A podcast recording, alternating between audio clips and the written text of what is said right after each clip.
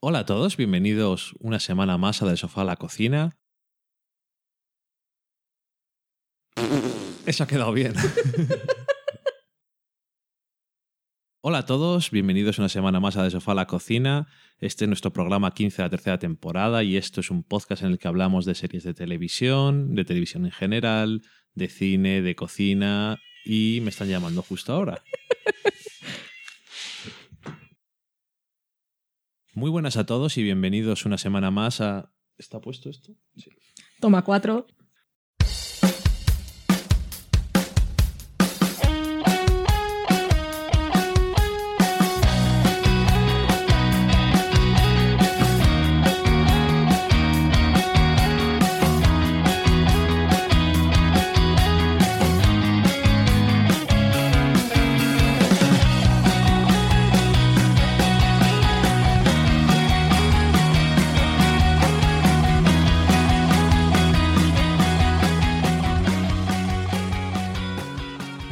Todos y bienvenidos una semana más a De Sofá a la Cocina, este programa en el que hablamos de series de televisión, cine y cocina. Este es nuestro programa 15 en la tercera temporada y yo soy Dani, estoy acompañado por Valen. Hola, Dani. Hola a todos. Bienvenidos a nuestro sofá. ¿Qué tal? Muy bien, gracias. Muy bien. Tenemos un tiempo un poco fastidiado aquí en Burgos, está lloviendo mucho, no sé si se oirá en la grabación el agua golpeando contra los cristales. Exagerado. Mm, No lo sé. Pero bueno, por si acaso oyen algo raro, eso es. Y esta semana de qué vamos a hablar, aparte de la lluvia, pues alguna cosa interesante y todo. Espero. En la semana en serie vamos a hablar solamente de una cosa. Vamos a hablar de True Detective. Hace tres semanas hablamos del primer episodio, pero bueno, nosotros vamos a meternos un poquito más esta vez. Después en el cine vamos a empezar ya con las películas de los Oscar, como os comentamos la semana pasada. Vamos a empezar con American Hustle y Dallas Buyers Club. Después iremos a la cocina, os contaremos una recetita y al final estaremos en la sobremesa donde leeremos qué es lo que nos habéis contado durante la semana. Y si no hay nada más, pues nos vamos a la semana en serie.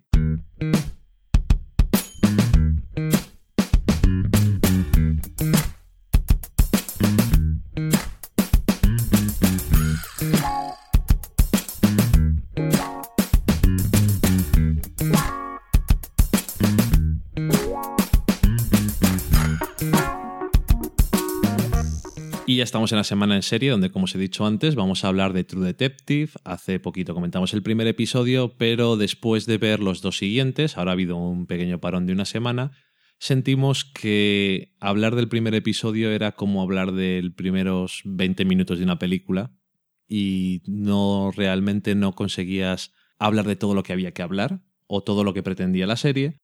Así que vamos a darle otra oportunidad y vamos a hablar un poco más de las cosas que nos han interesado, de lo que hemos visto. Por supuesto, va a ser full spoilers, porque es la única serie de la que vamos a hablar la semana, o sea que nos vamos a meter a fondo, Ya habíamos avisado.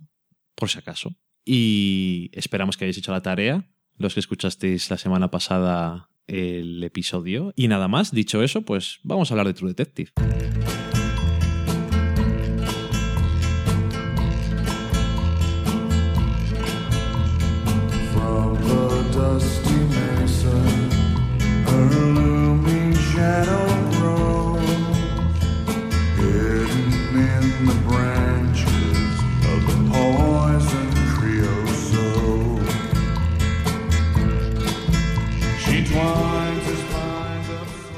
Después de ver el primer episodio de True Detective, la verdad es que nos quedamos un poco fríos porque no conseguíamos vincularnos muy bien con la historia o los personajes y aunque veíamos eso, las cosas de producción, incluso los actores que podían ser interesantes, había algo que no nos terminaba de, de entusiasmar. Es cierto, como ya comentó alguno de nuestros escuchantes, que realmente teníamos algunas quejas que no estaban muy centradas en lo que quería hacer la serie, Daniel Roca. Daniel Roca, y lo aceptamos por completo, eso puede pasar en muchas ocasiones. Pero lo que ocurrió es que dijimos, bueno, son ocho episodios, vamos a seguirla viendo. HBO, vete a saber tú qué sale de aquí.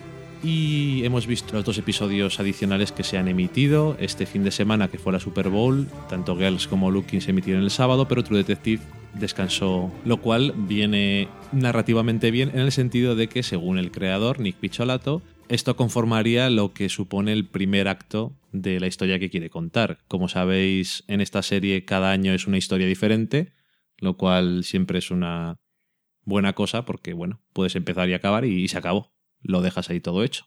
Y, y bueno, ¿qué es lo que hemos visto exactamente que nos ha interesado más? Yo diría que una de las cosas es el tema de la narrativa. Sí. Eso te gusta a ti. Sí. Cuando vi que, de- bueno, hacían referencia clara, concreta y literal a la narrativa, a los engaños de la narrativa, eh, los personajes en la serie, eso fue lo que me hizo clic. Y la noche aquella que me quedé sola porque te fuiste a trabajar, vi otra vez el primer episodio y bueno, esta es una de esas series que, a ver, temáticamente no sería muy recomendable porque... Bueno, En tu opinión. no, quiero decir, es una de esas que, a ver si termino las frases antes de hablar. Es una de esas series que me gustaría ver, tener todos los episodios y verla uno detrás de otro, porque creo que semana a semana igual se te olvidan cosas o te pierdes detalles. También es una serie que está muy dada a, que- a revisionados. Hemos visto, de hecho, los tres episodios yo dos veces y tú dos veces, menos el primero que has visto tres. Lo vi tres veces, sí, porque con lo que estaba contando es que hoy, hoy igual estamos un poco dispersos, intentaremos centrarnos mucho. Intentaremos. Sí. Eh, volví a ver ese primer episodio y lo primero que me di cuenta es que no me acordaba cuál era el plano inicial. Ujú. Y yo pensaba en mi cabeza que la serie empezaba con Marty en el interrogatorio con los policías en el 2012. Y hay un teaser ahí al principio en el- lo que sería la escena del crimen, un poco una escena ya a contraluz, al atardecer. Se ven unas figuras, una que arrastra a otra, un mechero y un gran fuego. Eso no lo recordaba. Cuando, cuando vi otra vez eso dije, pues esto me interesa, porque se me han olvidado cosas y no he visto otras. Y bueno, que después de, ver- después de ese primer episodio que me dejó un poco fría, pero porque yo no estaba muy dispuesta tampoco, estaba, no quería dejarlos entrar a mi casa, Ujú.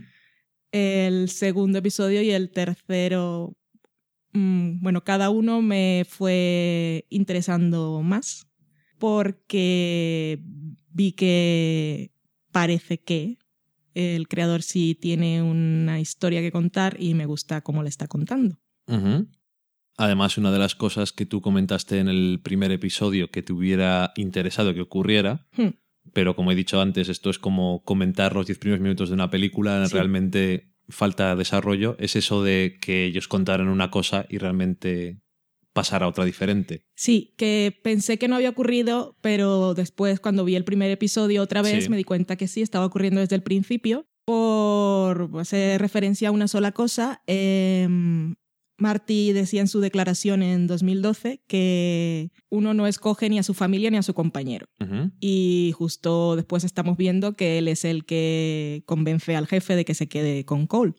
O sea que él sí elige a su compañero. No solamente eso, sino que cuando estábamos hablando un poco así de la serie después de ver el tercer episodio, creo, o mientras estábamos viendo el tercer episodio, te dije que me parecía muy curioso el hecho de que eh, el personaje de Woody Harrelson, Marty, defendiera siempre a Cole ante los demás Sí, y siempre lo alabara ante el jefe, ante su mujer o ante los policías que estaban haciéndoles la entrevista o la- tomándoles declaración eso. más bien, pero cuando está con él siempre se está metiendo con él. Ahí tiene una relación curiosa entre las dos personalidades y luego con el mismo personaje. Esa es una de las cosas que más me interesa y es que realmente en el primer episodio parece una cosa muy normal que después es un personaje que tiene más. Parece que el personaje de Matthew McConaughey es el personaje raro que no sé qué y que no sé cuál, pero realmente es el otro personaje el que tiene más cosas escondidas que vas a poder ir eh, descubriendo según va pasando. Vas a ver cosas de su carácter o cosas de su hipocresía a la hora de actuar o decir las cosas en las que él cree realmente, que es bastante, bastante curioso la forma que tiene de engañarse a él mismo, como le dice Cole. Mm. E incluso descubrirás con el paso del tiempo cómo Cole es un personaje que realmente es muy sincero. Ese es raro, eh, es raro, A veces puedes estar de acuerdo con lo que dice, no te voy a decir que no. A veces, mm, en muchas más ocasiones de las que preferiría. Sí. Y sin embargo, te puede llegar a gustar el personaje por esa sinceridad con la que se aproxima a las cosas, en el sentido de que nunca está pensando una cosa y dice otra diferente, lo cual uno de los problemas que tiene Sí. como persona para relacionarse con los demás es que no se calla mucho las cosas cuando habla. Y sin embargo, Marty es un personaje que tiene sus propios demonios, tiene sus propios deseos y realmente intenta dar una imagen que no es lo que es él, de Hmm. verdad. Ambos son personajes que están bastante bastante dañados y tienen sus conflictos y contradicciones y formas diferentes de afrontarlos. Eh, por lo que hemos visto hasta ahora, la estrategia de Marty es autoengañarse y en- engañar a los demás también, crear una fachada. Y siente una extraña fascinación por Cole, no sé si es por eso o por lo que lo quiere a su lado. No, no sé hasta qué punto realmente lo admira tanto como detective o como una terapia para él. Siempre le está haciendo preguntas tan raras de Ujú. ¿tú crees que podemos amar a dos mujeres a la vez? ¿Crees, Y, crees que somos malos? Si le preguntas esas cosas a Cole, ¿qué te va a, qué te va a responder? Y Cole, por lo que hemos visto, pues, obviamente también está jodido. Sí. Y no sé si toda esa filosofía que se ha autoimpuesto es un mecanismo de defensa para, Probablemente. no sé, para, escon- para esconder, no, para, para que no le afecte todo lo que en realidad le afecta. Y igual eso que no tiene, no es lo que, a lo que se refiere el título del tercer episodio, pero es como si hubiese encerrado todas las cosas malas que le han ocurrido, todo lo que le preocupa, todos sus traumas, todos sus conflictos, su culpabilidad, en, en, lo tiene encerrado en una habitación. Sí, los, los únicos problemas que tiene que afrontar sí o sí son los problemas físicos que tiene, sus secuelas eh, cerebrales. Que Que fue algo bastante, también bastante interesante descubrir en el segundo episodio. Y bueno, Cole también, hablando sobre eso de autoengaños y tal, eh, en estos siguientes episodios hay un momento en contraste con lo que estamos viendo que le pasa a Marty, que él, sea lo que sea, sabe quién es, sabe lo que es y, y vive con ello. Y Marty parece que sigue engañado.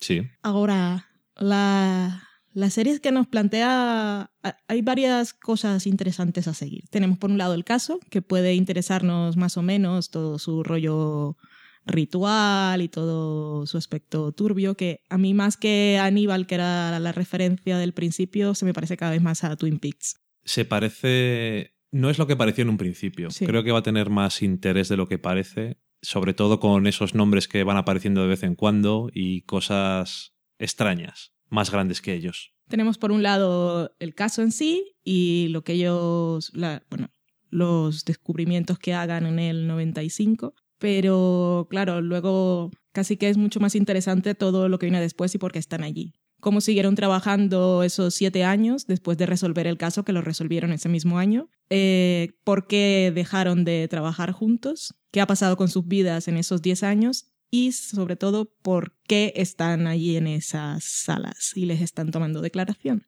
Que otra de las cosas que vimos cuando revisionamos el primer episodio eh, fue la fecha en las que les están tomando declaración. Que a Cole lo están entrevistando el 26 de abril y a Marty el 1 de mayo. O sea que han entrevistado primero a uno que a otro. Y vale, entonces aquí van cosas. Una, parecía que en el primer episodio de alguna manera podían, quizá era la intención, hacernos creer que Cole podría ser sospechoso, porque era o raro que para ellos que le estaban entrevistando, desde luego lo, lo para era. ellos y para nosotros, Sí. con eso de su interés por los asesinos en serie y porque tenía un historial que nadie conocía y porque era raro y porque lo veíamos ahí un poco con la vida destrozada. No sé, parecía también que él sentía que estaba allí como sospechoso. Sí, es que no es muy tonto. Sí. Luego hay otras diferencias en las preguntas que les hacen a cada uno de ellos, que a Cole durante esos tres episodios que hemos visto le hacen preguntas sobre el caso Nunca sobre el otro. y a Marty siempre le hacen preguntas sobre Cole. Incluso Marty llega a preguntar por el caso en concreto y dice, estamos aquí para hablar de Doralan y le dan un poco de, de largas. Y a Cole, sin embargo, ya le han enseñado la foto. Entonces la pregunta es, ¿piensan los nuevos detectives que ellos podían haber tenido algo que ver con el caso? ¿Piensan, ellos realmente pensaban que Cole era sospechoso? Si es así, ¿por qué le dan alcohol y le dejan tener una navaja? Eso me hace pensar que para ellos no es sospechoso. Lo que no sé es si necesitan eh, sus declaraciones para reabrir el caso. Igual ellos han encontrado similitudes con aquel caso y como decían que hubo un, un huracán o algo que se perdieron las pruebas. Eso dicen. Sí. Es que todo esto es muy así, no, sab- no sabemos nada en realidad y quedan, quedan cinco episodios, o sea que no sabemos exactamente cuáles son las... Es ¿Qué es lo que está pasando? Es curioso las entrevistas, verlas atentamente. Si habéis visto ya los episodios, me imagino que estéis escuchando esto, si no, no tendría mucho sentido. Hmm. La verdad es que eh, si revisionáis las escenas o los episodios otra vez enteros para ir viendo las escenas de interrogación, es curioso ver algunas de las reacciones que tienen los entrevistadores cuando uno detiene al otro cuando va a preguntar una cosa diferente o cuando uno de los eh, interrogadores iba a preguntar directamente algo muy directo, valga la redundancia, el otro le detiene y le pregunta por una cosa diferente, tan- tanto a uno como al otro. Es como que están dando vueltas alrededor de algo, intentando llegar, no sabemos exactamente a qué. Sí, es que e- esa es la historia. El detective, mm, el que es mayor, parece tener cierta, em- no empatía, sino que le interesa las cosas que le cuenta Cole. Y el otro es un poco más, ah, poco más reservado al respecto. Sí, y es curioso eso, las declaraciones que hace Cole en estas entrevistas, que siempre son muy, muy Cole, que le gusta mucho hablar muy grandilocuente y todas estas cosas, Que para ser sospechoso eh, lo dejan hablar demasiado de... mm, de la vida. Sí, Pero aparte, les hace muchas indirectas de, venga, que yo no soy es tonto. casi como si esa narrativa de, de la que habla la serie es como si él estuviera tratando de guiarlos a algo. Lo que yo me pregunto en este punto es si, vale, al final del primer episodio Cole dice, entonces, si, eh, ¿cómo ha podido pasar esto la- si, de- si detuvimos al, al asesino en el 95? No sé hasta qué punto ellos saben o supieron en ese momento que estaban deteniendo al culpable real. O detuvieron a alguien porque, les Porque hacía como tenían presión, hay una presión allí del sistema porque se solucionen las cosas y luego estamos viendo que es como una cosa así un poco, como decías tú, más grande que todos ellos y parece que hay muchas cosas implicadas y está la iglesia y está el apellido ese del primo, el hombre ese que es, bueno, es sacerdote o lo que sea, Sí, y luego el otro es el gobernador. y es primero el gobernador y es un apellido que sale en todas partes y la víctima aquella que encontraron había estado en una escuela de este también y es algo como está ahí. Entonces no sé hasta qué punto ellos saben que detuvieron al culpable o sabían que no lo habían hecho, no sé si eso afectó su relación después. Ujú. No sé si igual podrían ser ellos mismos los interesados en que se ab- reabra el caso. No sé hasta qué punto. Es que, claro, nosotros, de esto de la narrativa y los engaños, hasta qué punto es fiable lo que ellos nos están contando. ¿Es cierto que nos han hablado en 10 años? No lo sabemos.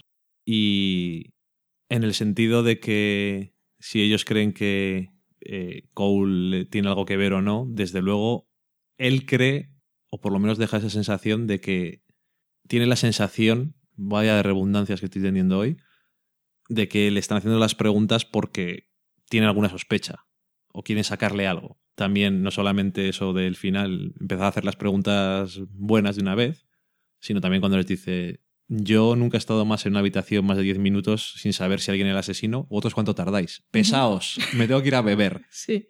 Sobre, ahora que dices lo de beber, sobre el alcohol también hubo algo que me llamó la atención en el revisionado.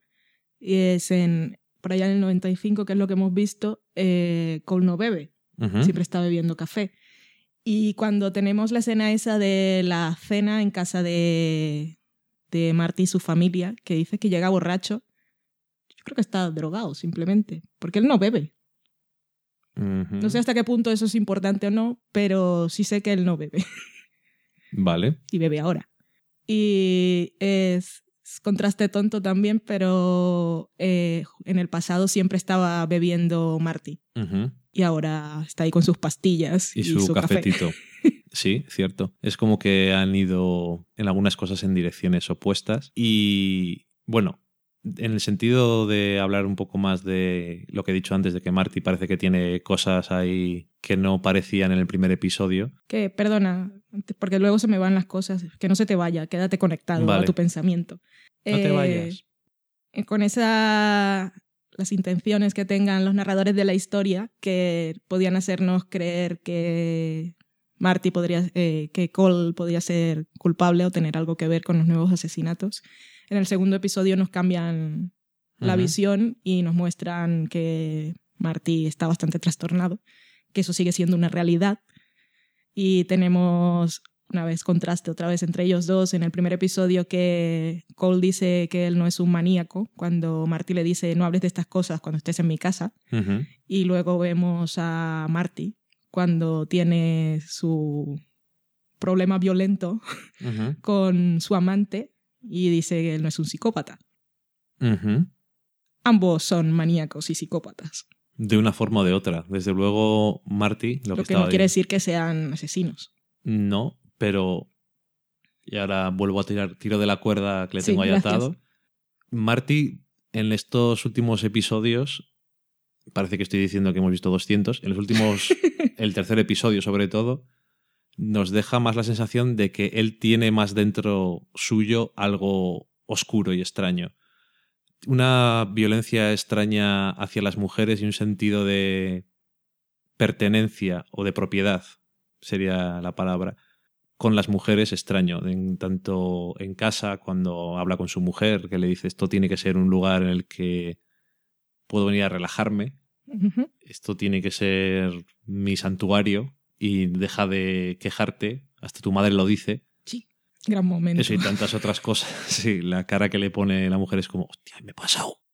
Y eso, tiene esa, esa sensación y luego con su amante, pues mucho más, como le dice, bueno, ya vamos a dejar de vernos y demás, y se pone absolutamente loco y da un poco de miedo.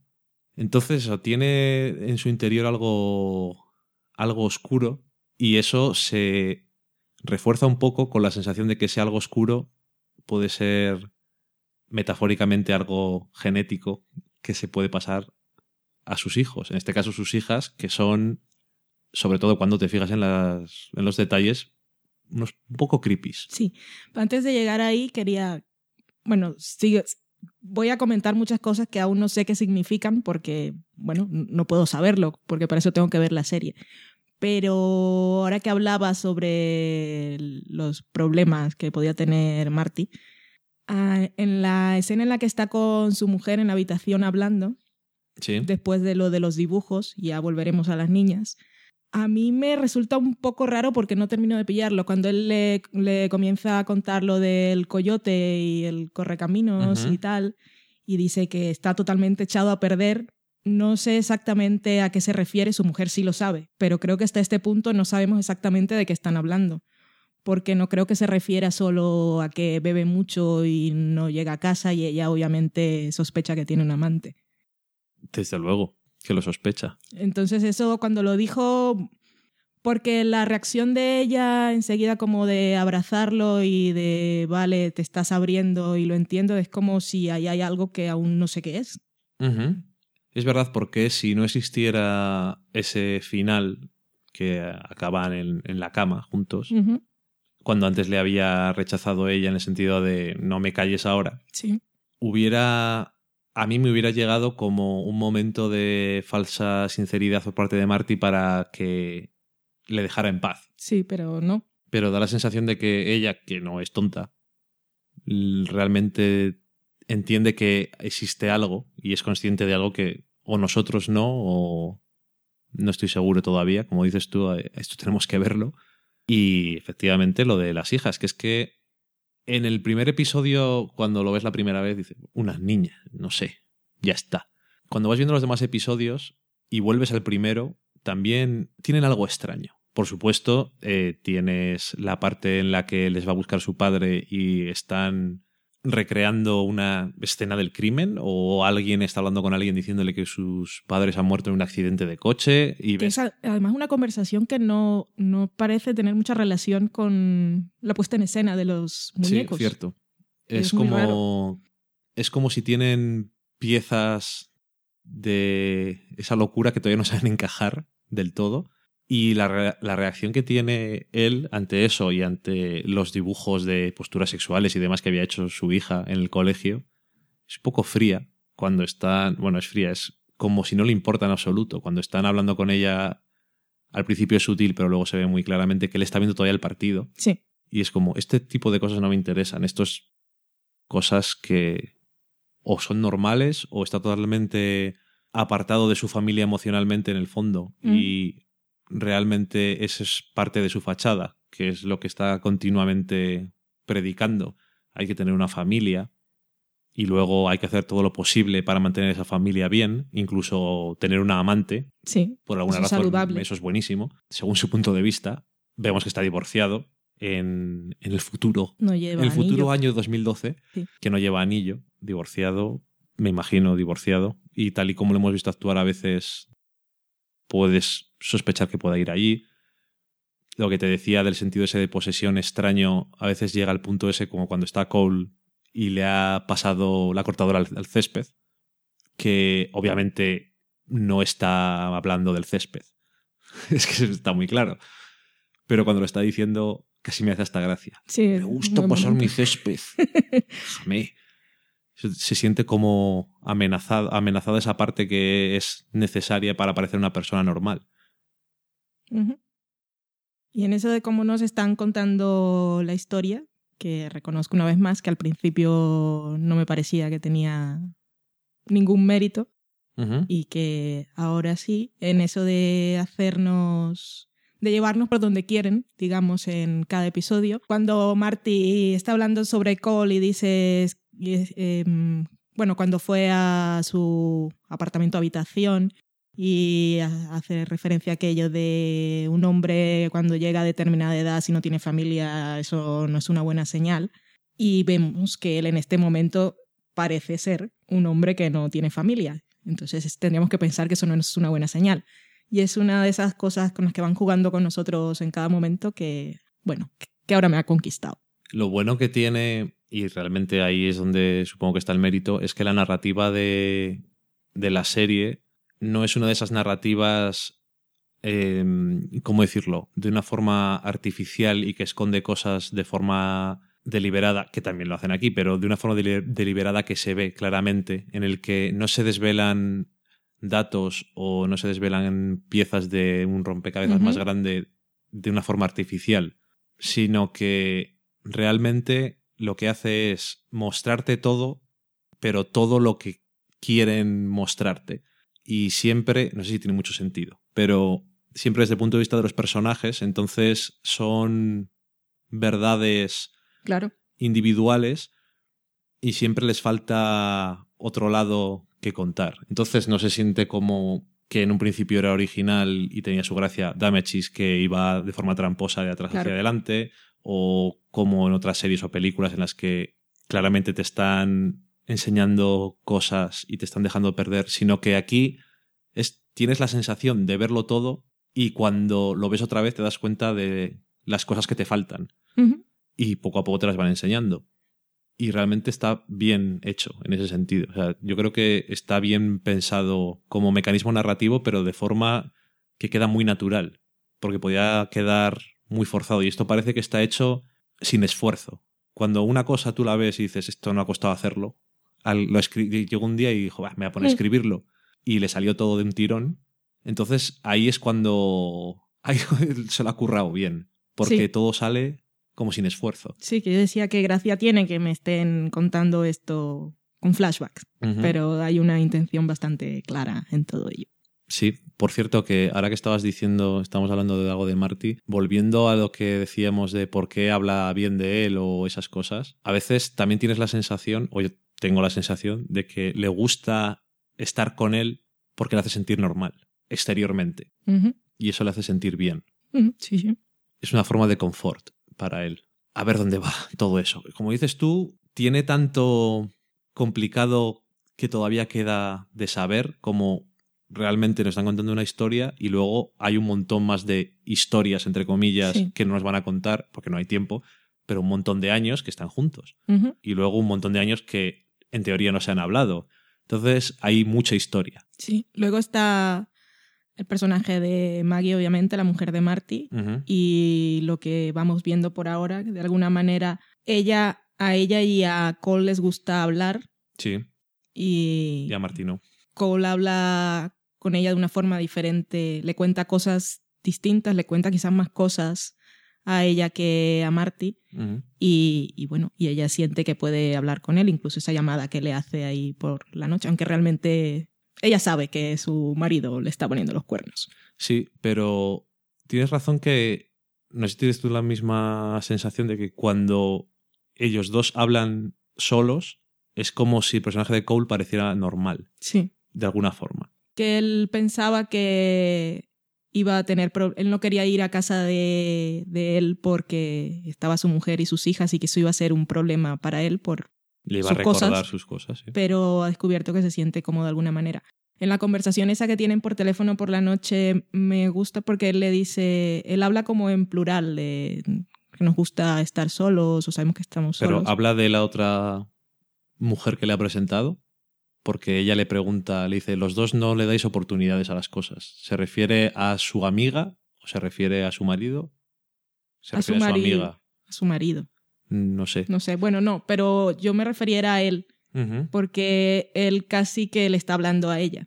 Es como si podemos, puedes, como puedes estar sola. Como ya aceptando que es lo que hay, pero eso no es lo que ella quiere. Y a eso de la narrativa, que de alguna manera, como nos van contando las cosas, pues tal como le están llevando los entrevistadores, eh, muy hábilmente. Eh, o sea, que no es forzado que nos estén contando las cosas a trozos y nos vayamos enterando poco a poco, sino que son las preguntas que le hacen, o sea, que eso ahí está bien. Eh, que Marty ahora esté separado, o bueno, sabemos si se haya muerto o lo que sea, bueno, que ya no está con su mujer y lo que vamos viendo por ahora de que ella se entiende un poco con Marty es casi eh, con Cole, es como para hacernos pensar de alguna manera que eso tuvo algo que ver con que ellos hayan dejado de hablarse o con que el Marty se haya separado de su mujer, igual no tiene nada que ver. Hay muchas pistas falsas, pero lo mismo que decía de la narrativa no es de esas que cuando estás viendo una historia dices, ah, han hecho esto para que me piense que es Sí. este el malo, Es que como si fuera un capítulo de un procedimental, Hmm. sino que es eso, es ver las cosas según están ocurriendo desde un punto de vista. Y es, es curioso. Sí, luego tendremos que conocer a otro personaje que es esa mujer de la que habla Cole, que le presentó Maggie, con la que casi se casa, que no es esta, porque tiene un nombre diferente, que ahora no me acuerdo cuál es.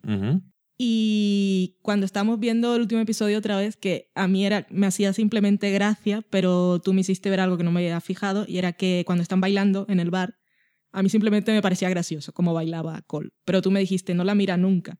Y entonces me doy cuenta que Cole es un personaje que por ahora el, lo que es eh, el sexo no existe. Sí. Ni la relación con las mujeres a un nivel sexual parece que es algo que no le interesa, lo cual Otro contraste con. Marty. sí.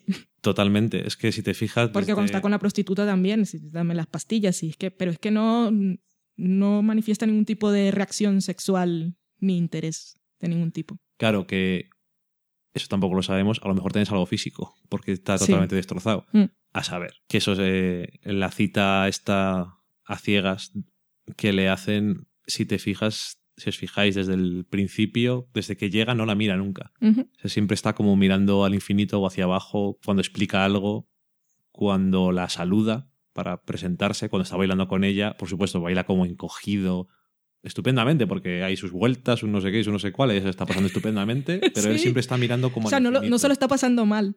No, no, pero él está como mirando al infinito, como encogido, como es la postura y todo que tiene, y se le ve eso muy amargado. Al eh, Cole del futuro no se le ve la persona más feliz del mundo, pero se le ve bastante que ha aceptado mucho exactamente cómo es y todo lo que le ha pasado en su vida y incluso hasta el punto de hablar de su hija como que le hizo le ahorró el pecado de ser padre. Su forma de ver las cosas tan peculiar que son un poco fatalistas o bueno como dices pesimista o sus Sí. cosas filosóficas Uy, es que tampoco quiero pensar demasiado en ello, pero lo que es el caso en sí que estamos viendo, vale, todos son mujeres y también hay niñas y también se han, se han ido dejando detalles ahí. Bueno, era una niña, una niña desapareció, la otra que vio al hombre, ¿cómo era? Los la espaguet- los espaguetis verdes y tenemos a las hijas de Marty también, que no sabemos si en realidad va a pasar algo con ellas o no. Entonces eso de me evitó el pecado de ser padre es como si para él hubiese sido una bendición, que su hija no hubiese crecido de alguna manera y hubiese tenido que pasar por esas cosas. Y la relación que tiene él con la relación, el interés por la muerte y esa idea de me dijeron que la niña, qué, muerte tan feliz tuvo, que ojalá todas fueran así, que tranquila, inocente. Eso creo de alguna manera también es, como decía él, aunque de- decía lo contrario, decía, ¿cómo era que decía? Ah, sí, él decía que, que si era el trabajo lo que lo había convertido en algo así o ser como era lo hacía Bueno perfecto para el para el trabajo. Obviamente la muerte de su hija, que no sé hasta qué punto, no sé tampoco si sea importante o no, em, quizá haya sido él mismo el que atropelló a la niña. Pero bueno, eso no tiene ninguna relevancia. Pero como lo contó de maneras diferentes, cuando se lo contó a... Cuando lo ha contado dos, se lo contó a Tres Maggie veces, y después a los eh, interrogadores no se termina de contar sí, no sé, porque él habla solo del triciclo y... Pero bueno, eso quizá no tiene ninguna importancia. No lo sé. Hemos visto solo tres episodios, no hemos llegado ni a la mitad de la serie, pero estoy inclinado a pensar que realmente todo lo que se dice tiene valor en la serie. Sí. O sea, he llegado a ese punto en el que como, me da... como dice Cole cuando le preguntan si tomaba muchas notas. Y decía sí, escribirlo todo porque cualquier detalle de repente dices, oh, Sí, cualquier el detalle caso, puede que eso- resolver el caso. que eso es a lo que tendríamos que estar atentos. Sí, Pero bueno, es complicado. tiene muchas cosas meta de Sí, las cosas que se dicen y las cosas sobre las que se habla en relación con la propia narrativa de la serie o de lo que te está contando. que eso es lo que a mí que me interesa. pone. Es lo que te mola. Sí. Luego, la serie está muy bien filmada, está muy bien que además es el mismo, aparte del mismo guionista, el creador, es el mismo director siempre, y eso le da una pinta siempre la misma, que siempre está muy bien. Y lo mismo que dije en el primer episodio de la sensación de lugar, creo que es muy importante en esta serie. Los paisajes, Sí, las carreteras por las que van de un sitio a otro, se enseñan mucho, no te parece que estás en un croma, que no lo estás. pero no tienes la sensación. A veces estás dentro de un coche y es de verdad, pero la forma de filmarlo Hmm. da la sensación de que lo que está fuera es irrelevante. Incluso eso. Se habla del paisaje. El Cole dice esto, el paisaje se, se está destruyendo, se lo está comiendo el agua como un puzzle y va a desaparecer dentro de 30 años, esas cosas. No, no es que en algún momento lo tengas, pero el tener la absoluta sensación de que estás en un sitio que no es Vancouver, haciéndose pasar por Sí. Luisiana, le da algo más a la serie, algo más especial. Porque ya, ya el otro día dije, puedes poner a gente con acento del sur de Estados Unidos en cualquier sitio del mundo y decir, mira, esto es esta ciudad y se acabó. Pero realmente lo parece. Esas carreteras que atraviesan bosques enteros que están cortados por la mitad, esas costas diferentes, lugares inundados, un montón de sitios que están arrasados por huracanes, porque se nombran a lo largo de los tres episodios dos o tres huracanes Sí. diferentes. Tiene algo. Y bueno, la verdad es que estoy bastante emocionado con la idea de la serie y me hubiera gustado como a ti muchísimo poderla haber visto entera. Pero podríais decir, bueno, pues, ¿por qué no esperáis a que...? Pero es que no. No. No nos da, es lo que nos ha pasado siempre. Os decía al principio, estos tres primeros episodios han supuesto el primer acto. Los tres siguientes son el segundo acto y los dos últimos son el tercer acto, el final de la historia. En ese sentido, cuando comentaba esto que lo decía en su Twitter, Sí. Nick Picholato, que como decíamos el otro día es novelista, da la sensación de que es muy meticulosa a la hora de estructurar todo y yo creo que le está quedando bien. Aunque en el primer episodio decía que a veces tenías mucho la sensación de que el guionista era un novelista, porque a veces las formas, las conversaciones, los monólogos casi largos Sí. son casi de libro. Al final, eso si alguien, que a mí realmente no me llegó a molestar porque me parece que lo hacía especial, yo le llegué a coger gusto. Y bueno, que sepáis que ha vendido los derechos para hacer una serie o una película de su primer libro. O sea que está, está contento, me imagino. Y nosotros también por él, porque por ahora no nos podemos quejar. ¿Y te parece si tal como hicimos ahora y como... Es que creo... Es una serie que me gusta comentar, pero creo que comentarla semana a semana quizá nos quedamos cortos. Y si tal como ¿Por hemos hecho ahora el primer acto, volvemos después de los tres siguientes y Me parece bien. hasta ahí y luego el final. Me parece tal como el mismo creador nos ha marcado los actos y nos ha facilitado la vida, creo que podemos seguir su estructura. Me parece estupendo. Ahora solamente nos queda por ver si volveremos a tener los personajes unidos en el futuro investigando otra vez. El futuro pasado. Es que, claro, no, no- no sé qué es lo que quiere hacer. Si Lo que pasa es que el, el tagline eh, habla mucho de... ¿Cómo era el tag? Era algo así como cuando... Cuando tocas la oscuridad, la oscuridad vuelve para, vuelve para buscarte o algo así. Es que es- hacen como mucho énfasis en que este caso los ha marcado mucho. Y, y bueno, Sí. lo que hemos visto hasta ahora, es que no sabemos de qué manera. Bueno, y ya veremos en el próximo episodio, en el, el episodio cuarto, que ellos están hablando de... ¿Habéis estado alguna vez en un tiroteo? Me recordó a cuando mi padre hablaba de Vietnam. Pero el de- del tiroteo habla Marty y Cole, dos. pero Cole habla de los niños en el...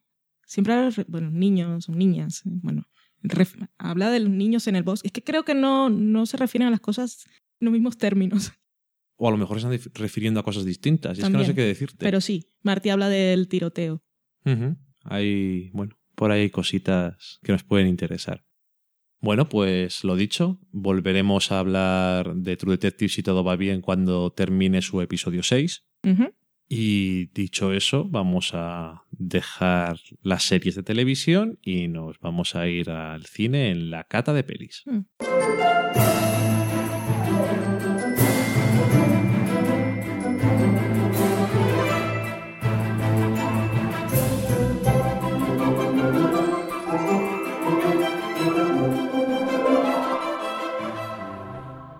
Este año en las nominadas a los Oscar tenemos un montón de películas que están inspiradas en hechos reales.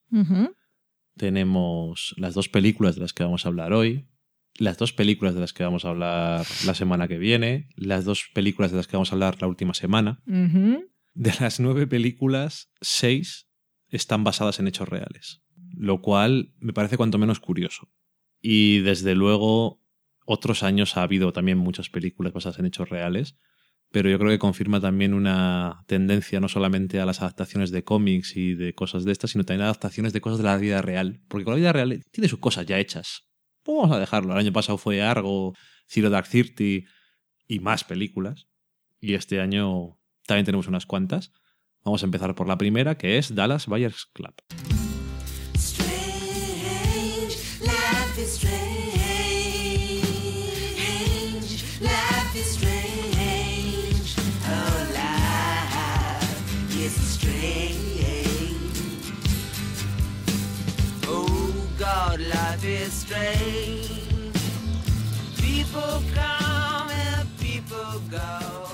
Tal como comentaba Dani, esta película está basada en la vida de un personaje real, que era Ron Woodruff.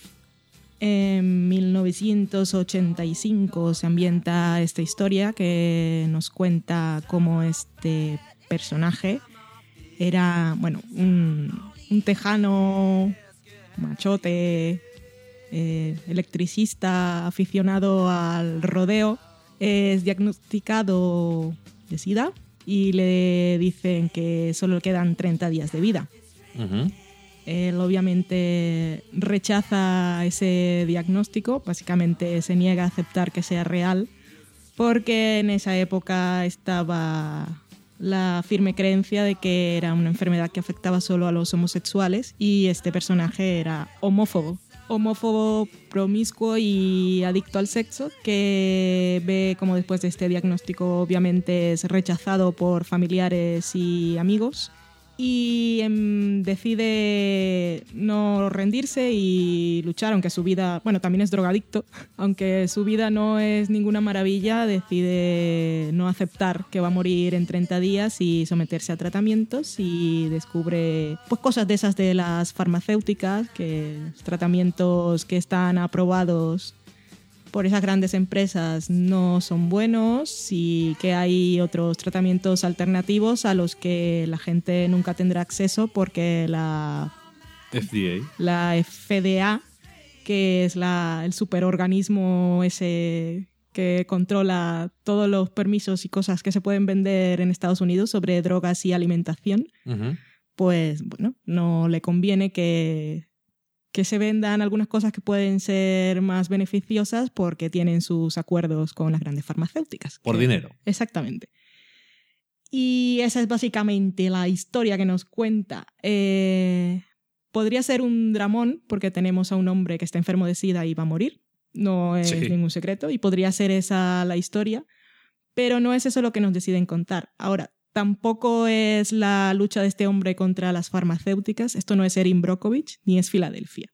No. No es un héroe, No. tal como hemos dicho, es un personaje bastante desagradable y fue una de las razones por las que este guion estuvo rodando por estudios durante mucho tiempo, pero eso ya os lo contaré después de que hablemos sobre la película. Y, pero la película hace un viaje bastante interesante y aparecen por allí otros dos personajes que están muy bien, que es el de Jennifer Garner y Jared Leto. Que, ¿Quién me iba a decir a mí que iba a estar un día hablando de una película nominada al Oscar, protagonizada por McConaughey, Jared Leto y Jennifer Garner? No me extraña que hubieras tenido tus dudas. No, no, no pensaba que ese momento llegaría, pero está muy bien. Hablas con tu persona de hace 10 años y dices, oye, vamos a ver una película río. que... Y dices, sí, venga, sí, sí, sí. Eh, la, la película, por el tema, es una cosa que diría, no me apetece ver pensando que es un dramón, pero no lo es, aunque obviamente tienes momentos dramáticos, porque es, es la vida, pero están muy bien llevados. Me encantó la relación entre... Bueno, es que los tres personajes están muy bien. Me encantó mucho la relación entre Ron y Ryan, que es el personaje de Jared Leto, que es, es un amor. Tampoco... Es un personaje que tiene sus conflictos y bastante interesantes. Me gustó la escena en la que va a hablar con su padre. Pero bueno, también es drogadicto. Y el personaje de Jennifer Garner también está muy bien. La relación de, de amistad de esas tres personas solas está muy bien. Eh, y la película me gustó mucho bastante. El director se llama Jean-Marc Vallée, que es un franco-canadiense que ha hecho algunas cosas, pero que no es para nada conocido. Mm, está muy bien. Tiene la película en términos de dirección tiene cosas no solo curiosas, sino muy interesantes. El- hay mucho punto de vista del personaje de Ron, que eso igual fue por temas presupuestarios, pero que está muy bien. Y la escena esa es que creo que la va a comentar todo el mundo, de hay un momento, el momento iglesia vamos a decir, que cuando veáis la película sabréis de qué estamos hablando, está muy bien. Y el inicio y el cierre de la película están geniales, me parece fantástico, porque viene a encapsular básicamente lo que quiere contar la historia y es alguien que decide no ver las cosas desde la barrera, sino subirse al toro. Pero cómo empieza la película también me pareció bastante valiente y la película es bastante cruda y es lo que quiero, lo que digo, que no es Filadelfia, no, no va a contar el drama de una persona que está enferma de SIDA, sino cuenta la vida de personajes reales y está bastante bien. Pero los planos esos que hacen desde, que yo digo de la barrera, es que no sé cómo se llaman, cuando está ahí detrás con las, bueno, llamémoslo detrás de la barrera pero la forma como, como deciden la puesta en escena está, está genial. Es que la película me sorprendió bastante. Porque no pensaba que además de contar una buena historia iba a ser una propuesta estilística tan clara. Tuvo, tuvo varios momentos en los que di- de esos que estoy viendo la película y sin salirme de ella admiro lo que está ocurriendo. Aparte de todo lo que has dicho tú, yo creo que es una de esas películas que la gente dice hay que hacerlas porque hay que contar esta historia. Y en ese sentido yo creo que debería de tener un valor y me alegro de que esté teniendo un cierto reconocimiento porque en Estados Unidos incluso más que en otros bueno más que en otros sitios eh, los temas de la sanidad y el dinero son Sí. cosas que, bueno, los que llevamos viendo ficción, o sea, toda la vida americana, siempre hemos tenido eso muy metido dentro, pero el hablar de esta organización gubernamental que controla las cosas y todo este tema, yo creo que es muy válido. Y es algo que necesita que la gente lo sepa. Obviamente es una cosa que se pasó hace mucho tiempo, pero está bien que la hayan contado, aunque sea tan tarde. Da la sensación de que si lo hubiera intentado contar en el año 95, esa misma historia, a lo mejor, o en el 90, no hubiera costado un poquito más, hubieran tenido más oposición de gente con dinero y esas cosas, pero bueno. Eh, la película en sí, a mí me sorprendió porque no esperaba que me entretuviera y me fuera llevando con las emociones de los personajes de una escena a otra y no se me hiciera nada larga. Me gustó, me gustó bastante. Los actores creo que están bastante bien. Matthew McConaughey es ese actor que últimamente se está, se está redescubriendo a sí mismo. Y verlo en... Que cuando íbamos a ver Dallas Bayer Club, que estaba interesada porque me llama mucho la atención cómo camina y cómo se mueve el personaje que interpreta en True Detective. Y quería hacer la comparativa. Y es totalmente diferente. El personaje que ha creado en True Detective, que camina un poco... Es como un con los hombros un poco encorvados, pero totalmente erguido. O sea, camina súper raro. Sí, se mueve eh, raro. Camina con los hombros hacia adelante, pero erguido. Sí, Se mueve de forma extraña. sí.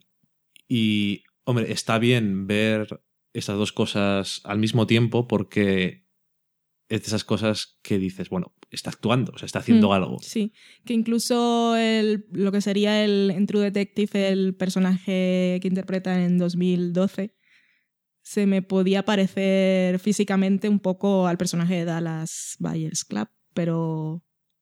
Pero no, mm, No, no, no, o sea, realmente, realmente es un actor. sí. ¿Qué Y, y él y Jared Leto obviamente tuvieron una de esas transformaciones físicas que, Que suelen impresionar, sí. Pero es que no es algo solo físico, aparte de eso, parece que querían mucho esos personajes que estaban llevando a la pantalla. Se nota que- que, que les han dado mucha vida. El personaje de Lo hacen Ron, muy bien. de Ron no solamente cambia físicamente, que cambia a lo largo de la historia bastante, Hmm. sino que incluso la forma de, de expresarse y de la cara, aunque siga teniendo cosas que son de lo que es, Mm. porque hay cosas que no cambian sobre el personaje y hay cosas que sí, Sí, y que hacen que puedas ir más con el personaje, intentar empatizar más con él. Y lo que hace también que todas esas relaciones que tiene sean significativas y realmente le den corazón a la historia. Tú le ves la cara no solamente porque tenga más peso y no se le ve tan chupado y esas cosas, sino incluso la sonrisa, que al principio es totalmente... hay un momento en que sonríe que digo, joder. Te emociona Sí. te emociona de verdad y, y Jared Leto la verdad es que tiene uno de esos papeles que mm, en ocasiones se tiende a pensar por defecto que igual que en el de caso de Matthew McConaughey todos los papeles que ganas y pierdes peso o haces de transexual o siempre es como, uy, esto los Oscars se van a fijar. Hmm. Que es, suele ser injusto porque luego siempre se dejan de ver otras cosas que son muy interesantes. Pero en este caso, el personaje de Jared Leto, Rey o Ryan, ahí depende del nombre que le quieras elegir, realmente él consigue aportarle al personaje una complejidad. Es un personaje secundario, pero que sin embargo tiene muchísima fuerza. Sí. Y da la sensación de que le aporta tanto emoción, aparte de la transformación física o eso, le aporta emoción e intensidad a las cosas, de tal forma que en muchas ocasiones eh, roba mucho la atención y, y el foco de, de la emoción de la historia, que no siempre pasa. Pero en este caso, la verdad es que. Y Jennifer Garner, que la pobre mujer ha tenido mala suerte en algunas películas, que vamos a decir otra cosa. Se ve que su marido actual la aconseja bien. Aquí tiene. Es quizás- Batman. Es Batman, Batman aconseja bien siempre. Aquí quizás tiene el papel menos agradecido porque es un poco el personaje normal, entre comillas, que a la vez también es ese personaje que está atrapado entre Sí. lo que cree y lo que tiene que hacer o lo que puede hacer lo que puede. que es complicado.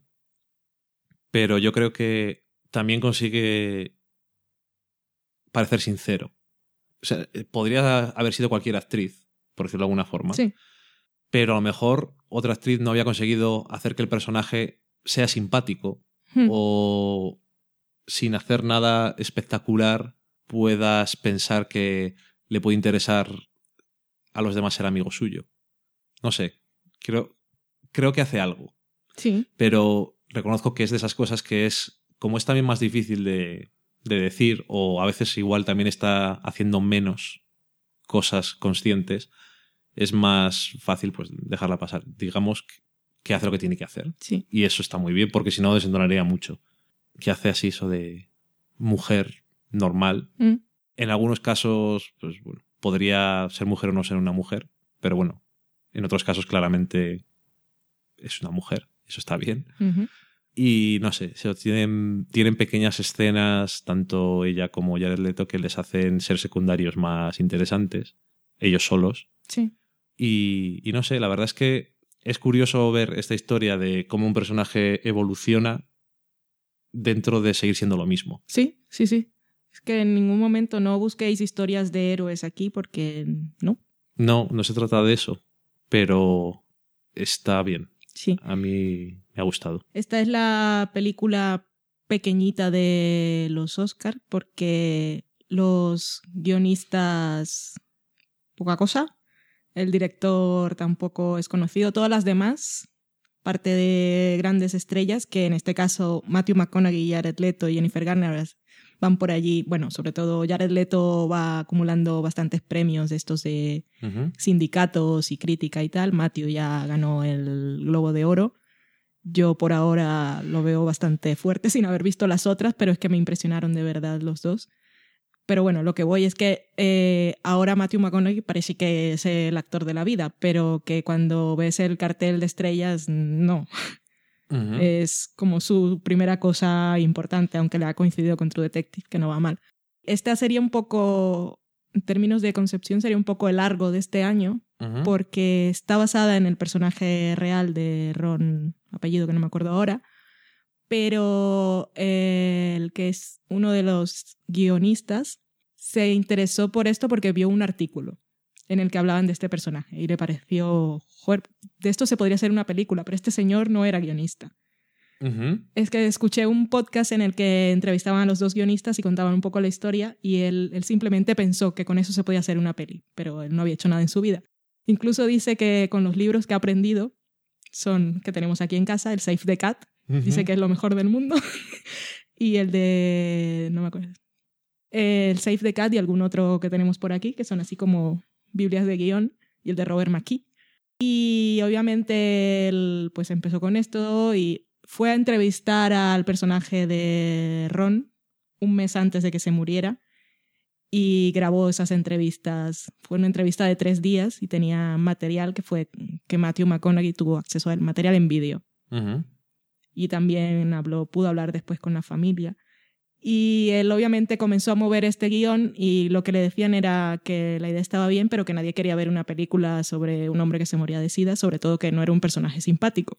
Es como, es como volver a ser Filadelfia, solo que no es Tom Hanks. No, bueno, esto no le, no le va a interesar a nadie. Uno malo que se pone enfermo.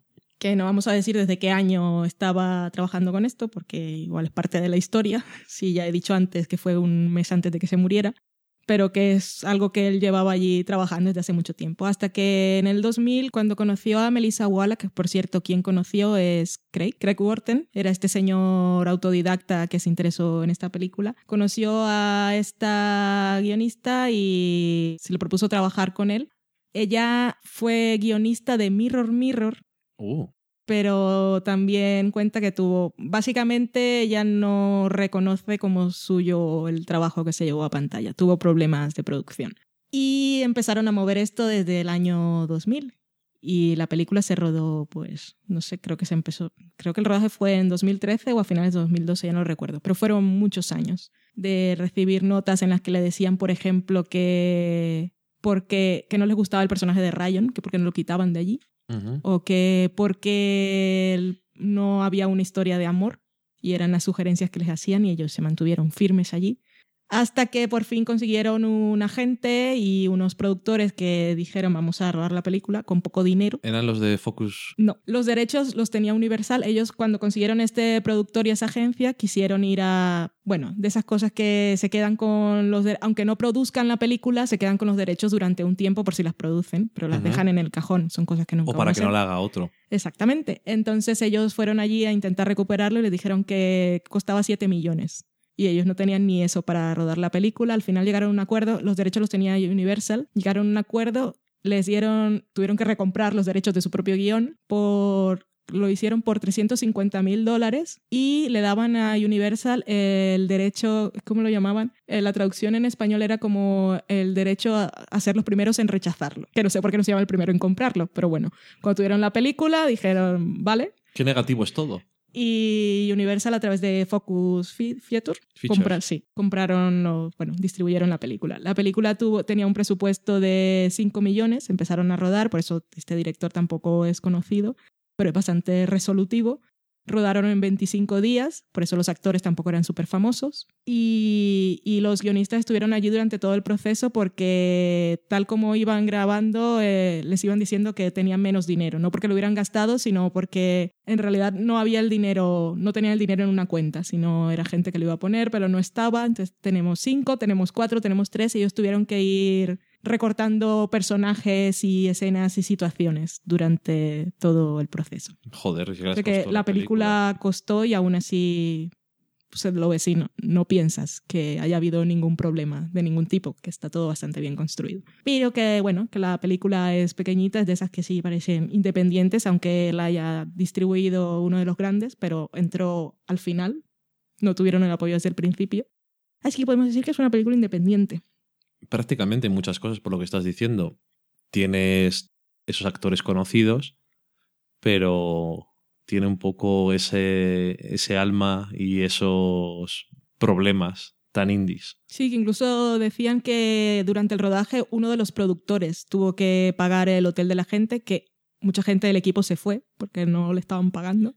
O sea que tuvieron muchos problemas. Tuvieron muchos problemas. Aún así, la película ahí está. Bueno, pues nos ha gustado, tiene emoción, tiene incluso tiene algunas cosas de humor Sí. que siempre está bien y siempre nos gusta que las cosas no sean muy solemnes. Y, y la verdad es que hemos empezado bien. La siguiente película que hemos visto es American Hustle. You know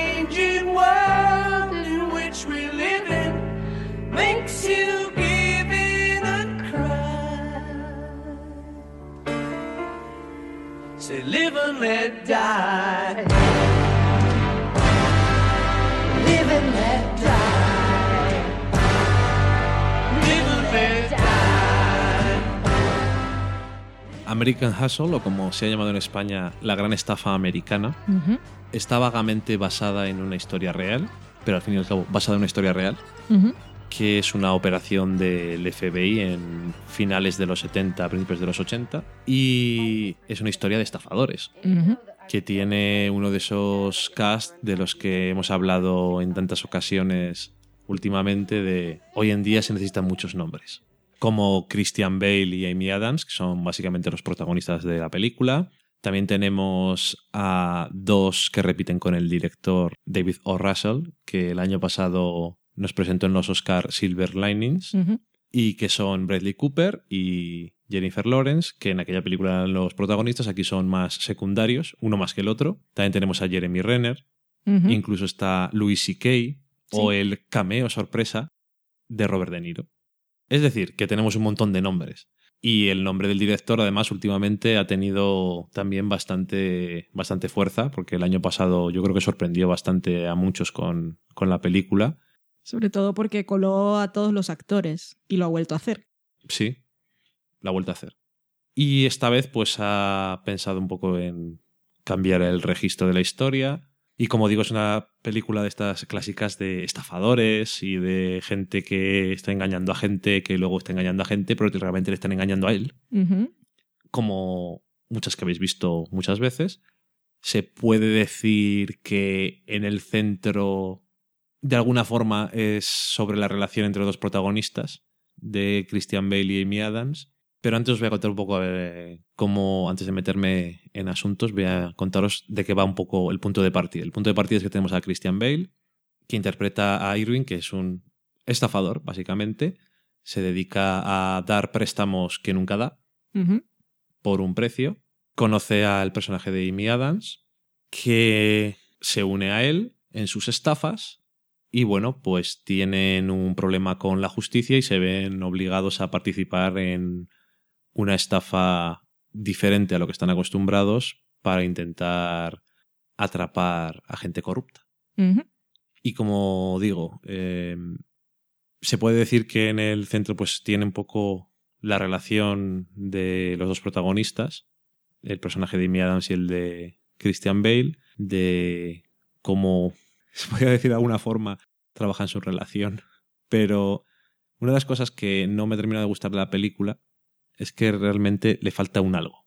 Como película de estafas es un poco previsible. Para mí es muy previsible. Demasiado.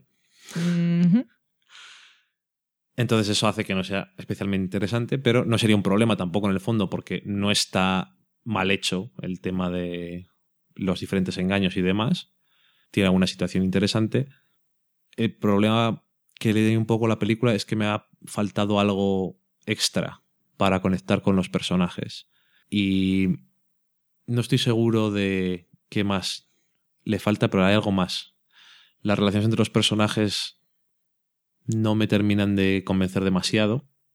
Y tienes estos secundarios que son muy llamativos, pero que en algunos casos podían haber tenido más interés casi que los dos protagonistas. Y la película no me ha parecido mal, no me ha disgustado, pero me ha parecido... Esto lo digo porque he visto, me ha encantado la película o vaya mierda de película. O sea, muy extremos. Como me ha pasado más de una vez, me voy a quedar en medio. A ¿Por veces qué? por, me ha pasado más de una vez porque ves, esta película me ha parecido una mierda, me parece una obra maestra. Y muchas veces me pasa que me quedo en, pues ni una cosa ni la otra. Me ha parecido bien. Un poco estándar, un poco mediocre, para mi gusto. Me ha parecido que es entretenida a veces, es divertida, tiene alguna cosa que hubiera estado bien, pero me falta más, me falta que me dé algo más la película. Comparando, que no deberías de hacer estas cosas, pero bueno, ya que hacemos lo que nos da la gana, comparando con Silver Linings, es que realmente la otra película, el argumento es muy secundario. Y la relación entre los personajes y los personajes en sí y su evolución o no evolución o sus diferentes relaciones está muy en el centro de la película. Es la historia. Y sin embargo aquí, como muchas veces también pasa con películas de estafas y de robos y estas cosas, realmente los personajes quedan un poco por detrás de todo el argumento, a veces. Y sin embargo, como a David O. Russell parece que le interesan los seres humanos y esas cosas, intenta meter cosas que puedan parecer interesantes, personajes que pueden ser más tridimensionales de lo que podrían ser, que podrían ser solamente algo más cliché. El personaje de Jennifer Lawrence o el de Jeremy Renner, por ejemplo, podrían ser personajes muchísimo más típicos. Sí. Y me parece que es interesante que tienen más niveles porque enriquecen la película, pero sin embargo me parecen mucho más interesantes esos dos personajes que el de Bradley Cooper y ese personaje me parece más interesante que el de Christian Bale y el de Amy Adams. Creo que hay, ya te digo, un intento de hablar de la relación entre los dos, de alguna forma, de una forma muy metafórica a través de la película, pero a mí no me, no me llega sobre todo. O sea, no me parece que sea una mala película ni nada, pero no me consigue llegar. Entonces no me ha entusiasmado. Y esas que cuando terminan dices, "Pe". Sí, es una película entretenida y bastante musical. Tiene, a veces parece un karaoke. Vale. La película tiene karaokes, rulos, pelucas. El canalillo de Amy Adams es bastante protagonista en la película. O side boob. Más bien, eso no es un canalillo. Hornos científicos también tenemos por allí. A ver, la película no es, claro, es que no, no es, no es redonda. Y no parece que... La verdad es que cuando acabas de verla no puedo decir que lo haya pasado mal, porque No. es entretenida, es cool, pero sí te sientes como que... ay, podía haberme contado, no sé, te sientes no estafado porque el título se presta para ello, pero sí que le falta algo. Veo cosas por allí, está hablando del mundo de las estafas y desde la primera escena con Christian Bale te muestra que son personajes que parece que se estafan a sí mismos, que no son se han reinventado a sí mismos porque no están contentos con lo que son y viven un mundo de apariencias y eso lo pillo y pillo el mundo de las estafas como para relacionarlo todo, pero sí, sí que le falta algo. Eh, Lo que has dicho tú no es redonda y eso de que cuando termina dices, pues la he visto, me he pasado bien, no he dicho, joder, cuando se acaba esta película, aunque no es, no se hace corta. No. No se hace larga, pero no se hace corta. Eso pa- mm, parece que no estoy diciendo nada, pero estoy diciendo las dos cosas al mismo tiempo. Igual le podrían haber quitado alguna cosa, Sí. pero bueno. Es un... Me parece que es un romántico el Russell y tal como vimos en Silver Lining, aquí vuelve a querer contarnos una historia de amor entre esos dos personajes que parece que están hechos el uno para el otro de una forma mm, bastante dañada. O sea, no parece que se hagan ningún bien, pero se necesitan Para estar todo lo bien que puedan estar. Pero, y eso de contarnos, pues, que haya esa voz, voz en off y que sean ellos lo que, los que cuentan la historia al final, es que tampoco es No aporta para mí. no, es que no es que, bueno, aparte que la voz en off aporte o no aporte, y hay muchos que dicen por ahí que es un Scorsese wannabe, Ok. pero es como, al contrario de Silver Lining, aquí la historia de amor tampoco es tan que digas, sí, están hechos del uno para el otro, quiero que estén juntos. Tampoco la historia va de eso. No, no inviertes en los personajes. O sea, al final, ya te digo que puedes buscarle. eh, pues es que la película es, te cuenta el principio y el final, o eh, todo el medio de la película es una pelea entre los dos y con una metáfora de eso. Cualquier cosa que te puedas imaginar, que yo lo podría ver, pero al final no importa, porque Mm. no, no me llega. Eh, No me llega eso, entonces me da exactamente igual. Que no es ni historia de amor, ni es emocionante como la trama de estafadores. No hay sensación de peligro en ningún momento de que pensemos que ellos van a ir a la Sí, cárcel ajá. o algo. Y eh, no sé. Se lo pasan bien rodando, sí. Y Seguro. tiene, tiene momentos guays y quedan muchos momentos para Tumblr, como cuando está Jennifer Lawrence con los guantes amarillos cantando. Sí, y limpiando eso la es casa. lo que te digo que es muy llamativo. Pero tampoco hay que confundirse con las cosas llamativas con que las cosas están bien. Mm. Y que eso, al final pues, te quedas con, bueno, como película de estafas y demás, pues ya te digo que para mí es un poco previsible, pero en ese género puedes decir, pues es entretenida, me lo he pasado bien y ya está. Sí, está todo el tiempo la idea esa del autoengaño y las apariencias y el pinta uñas de Jennifer Lawrence eh, que Sí, que- huele, huele a podrido, pero no puedes dejar de olerlo porque al fondo de tanto podrido que es te gusta. Pero como que pillo teóricamente lo que hay, pero no veo que consiga plasmarlo no, no bien, sino que es que no, no creo que sea efectiva Sí, en lo que quiere contar. es como si está. Es como si tú ves claramente qué es lo que te quiere contar. Es como si alguien te prepara un plato de lentejas y te da una cuchara y te la comes. Eso es una película que las lentejas llegan a ti, pero esto es como una película que el plato de lentejas te puede detrás de una mampara y no puedes llegar con la cuchara. O sea, Mm. sabes lo que querían hacer, Sí. pero no puedes probarlo, no puedes experimentarlo y realmente eso no te implicas. Y me da pena porque es en esas películas que quieres que te guste, que quieres que te caigan bien las cosas, los personajes y demás, y realmente solamente te sientes... Bueno, yo solamente sentí emoción de alguna clase con los personajes en un cierto momento tirando al final de la película, con un personaje que ni siquiera es protagonista. Y realmente sentí como... pues, pena. Pero los demás personajes no, no me llegan. Y, por ejemplo, y solamente hemos visto ya, solamente hemos visto, bueno, hemos visto ya tres películas. Sí, Gravity. Hemos visto Gravity también. Pero cuando nominan, que esta película tiene 10 nominaciones, Sí. entre ellas, bueno, lo voy a decir. mejor película, mejor director, mejor guion original y luego también actores. Y en el sentido de los actores, después de ver las, las dos películas a- que hemos visto aparte, realmente lo que dices tú, parece que se lo pasa muy bien. Sí. Y no es que lo hagan mal, están No, muy no, bien, no. pero los personajes tampoco dan para más. Eso es, eh, quiero decir, no es que lo hagan mal, vamos a entendernos, pero realmente no les dan, desde mi punto de vista, algo para lucirse de verdad y para llegar a algo muy bueno. Y entonces se me quedan un poco cortos. Hmm. Pero no porque sean malos actores, es que ninguno me parece que sea un mal actor. Que es una película guay. Tampoco puedo decir que esté mal. Eh, eh, David O. Russell me gusta mucho y me fijé en esta película. Me gusta cómo empieza y cómo acaba las escenas. Porque, porque sí, porque empiezan y crees que está pasando una cosa y las acaba con algo totalmente diferente. Y eso lo vi en dos o tres momentos de la película y me gustó. Obviamente dirige muy bien a sus actores. Los actores están muy bien interpretando los personajes que hacen. Sí, sí. Pero yo creo que aquí el problema es básicamente la historia que no da para más.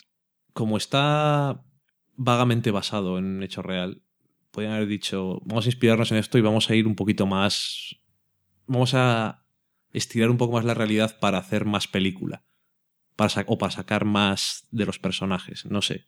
Es que como que va dando saltitos por varias cosas y al final no nos cuenta nada profundamente. Porque tenemos la historia de amor de los dos protagonistas, que mm, creo que es básicamente el principal problema porque es en lo que más se centra. Y son Sí. ellos los narradores y no está muy bien desarrollado. Pero bueno, tenemos eso, tenemos la estafa en sí, tenemos el FBI, tenemos los políticos corruptos, tenemos los mafiosos, pero al final no tenemos nada. No, ni siquiera nos termina de contar Louis la historia de... Louis es de lo mejor. Louis, Louis, las escenas entre Louis y Bradley Cooper, bueno, Louis C.K. y Bradley Cooper son, de lo, me- son lo mejor. Todas, todas las que están ellos dos, para mí son lo mejor de la película. Eso y una escena que hay en un baño. Me gustan las escenas en los baños. Me gusta, por el momento me pareció como que no venía a cuento, pero me gusta, me dice mucho del... Hay un personaje que ves a otro y me gusta mucho porque me parece algo muy impulsivo y en el momento dije no me, no me pega con lo que está ocurriendo, pero sí que dice mucho de su personaje. Al final solo lo hace para que quede todo el pintalabios en la cara de la otra persona. Ujú. Y me sorprendió en el momento, en- enseguida me hizo clic y me gustó. Y creo que eso y Jennifer Lawrence, su momento musical, Ujú. los momentos musicales están guays, pero tampoco me pegan con la peli. Es que eso. Eh, en Silver Lining sabía, pero de alguna forma conseguían que funcionara. ¿Pero por qué? Pues porque los personajes. Hmm. Porque como te importaba lo que hicieran, aunque fuera algo ridículo, estaba bien. Pero aquí es que hay algo. Falta algo. Y entonces, a veces con ese tema de lo llamativo, pues a veces te centras en los rulos de Bradley Cooper o en la calva y en lo que ha engordado Christian Bale y te llama eso El canalillo de Amy Adams. o el, el lado de la teta de Amy Adams, porque eso no es un canalillo directamente.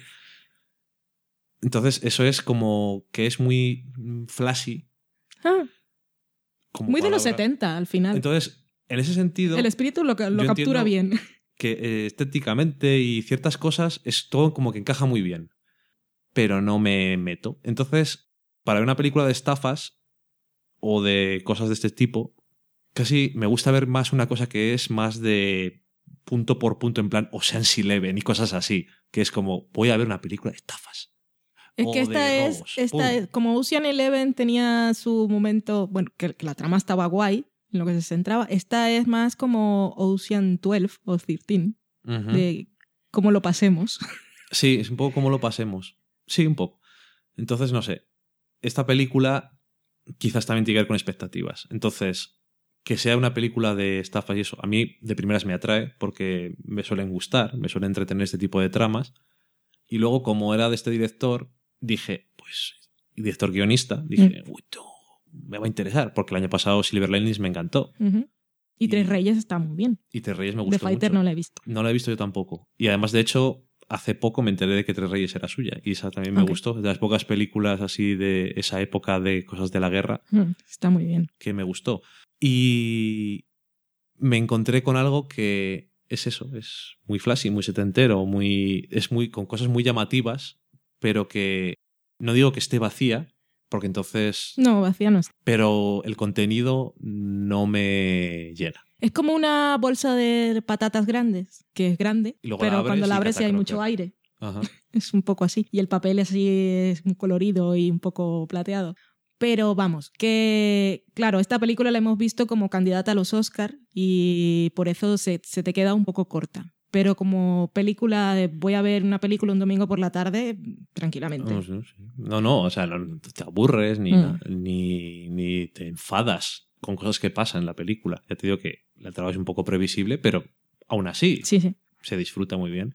Ya que dices lo de las patatas, a mí se me queda un poco como esas cuando compras una bolsa de patatas con sabores extraños y luego lo pruebas y dices, a mí esto no me sabe a eso. Te quedas un poco así. Qué metafóricos estamos hoy.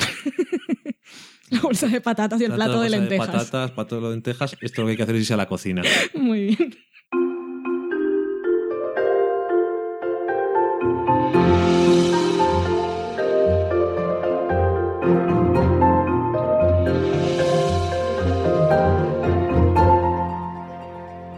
En la cocina no os voy a contar cómo se hacen unas lentejas ni unas patatas fritas, aunque hubiera estado bastante bien. Voy a haber utilizado la metáfora basándome en lo que os iba a contar, pero es lo que hay. Os voy a contar una comida rapidita o cena rapidita para dos personas, que es una, una cena de arroz con pollo. Es una cosa muy sencilla. Lo primero que necesitáis es dos cuartos traseros de pollo, también se puede conocer como muslo y contramuslo, o sea, toda la patica entera. Esto es uno para cada uno, obviamente.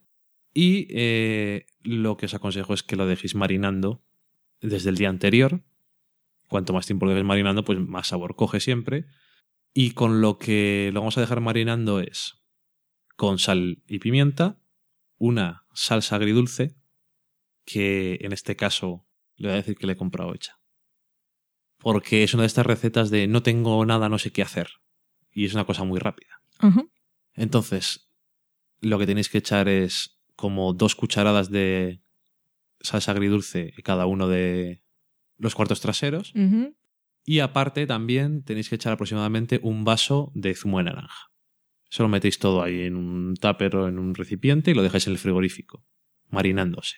Vale. Entonces al día siguiente sacamos el pollo, lo dejamos eh, fuera del frigorífico y lo que vamos a preparar es el arroz.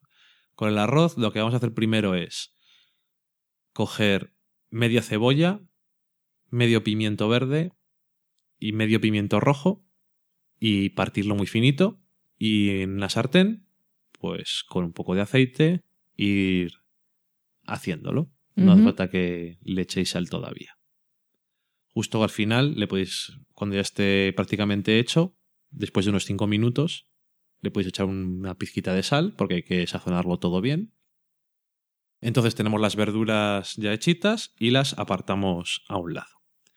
En la sartén misma, con el calor que tiene, lo que vamos a hacer es sacar el pollo, escurrirlo bien, tampoco hace falta que le quitemos todo lo que tiene encima, y marcarlo muy bien en la sartén. Es decir, vosotros vais a decir que se me está quemando. No te preocupes, no le han quitado la piel, ¿Vale?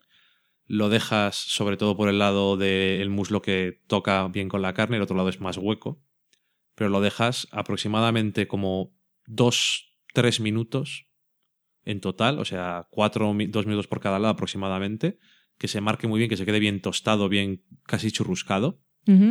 Y lo sacamos otra vez. Allí, en esa sartén, queda un poco de jugo de lo que tenía el pollo, vamos a echar la verdura y vamos a echar el arroz, lo vamos a rehogar todo junto. ¿Cuánto arroz echamos? Pues aproximadamente una taza. El arroz que yo utilizaba es uno que se usa dos veces el líquido a la cantidad de arroz.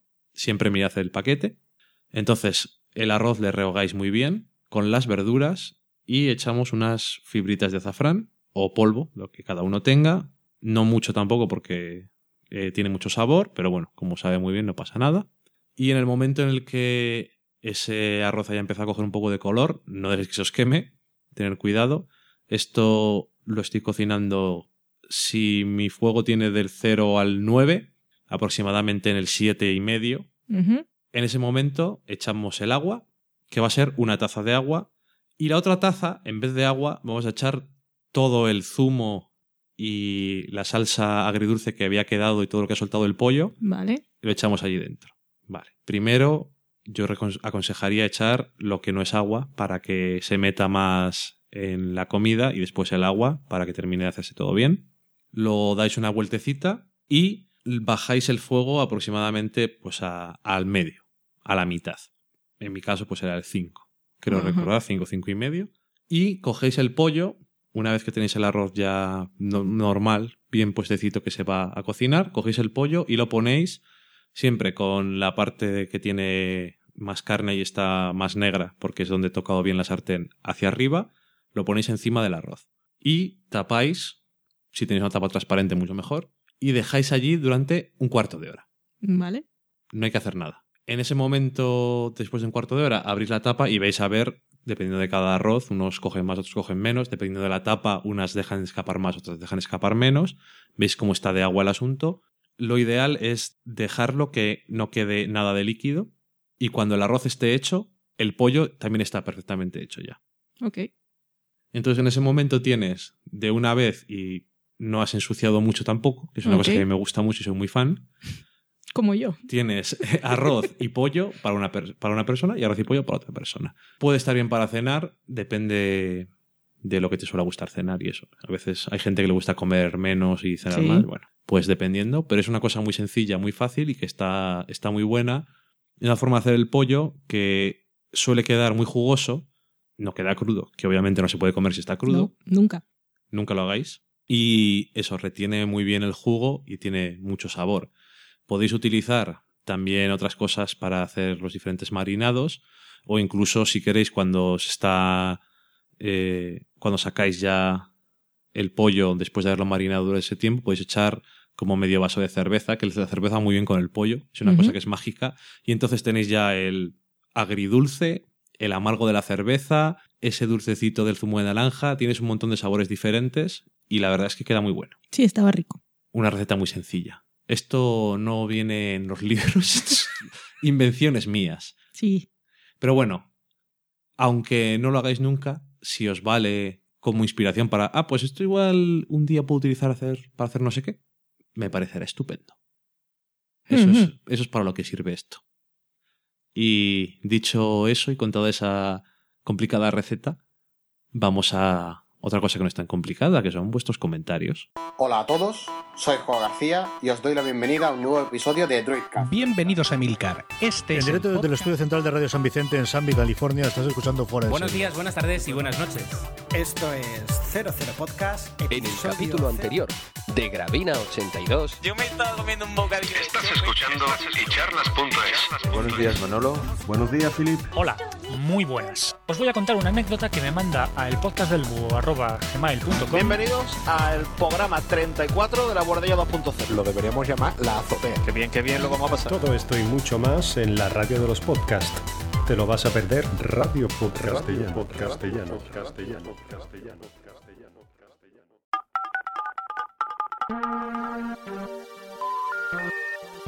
Sorry, the number you have dialed is not in service at this time.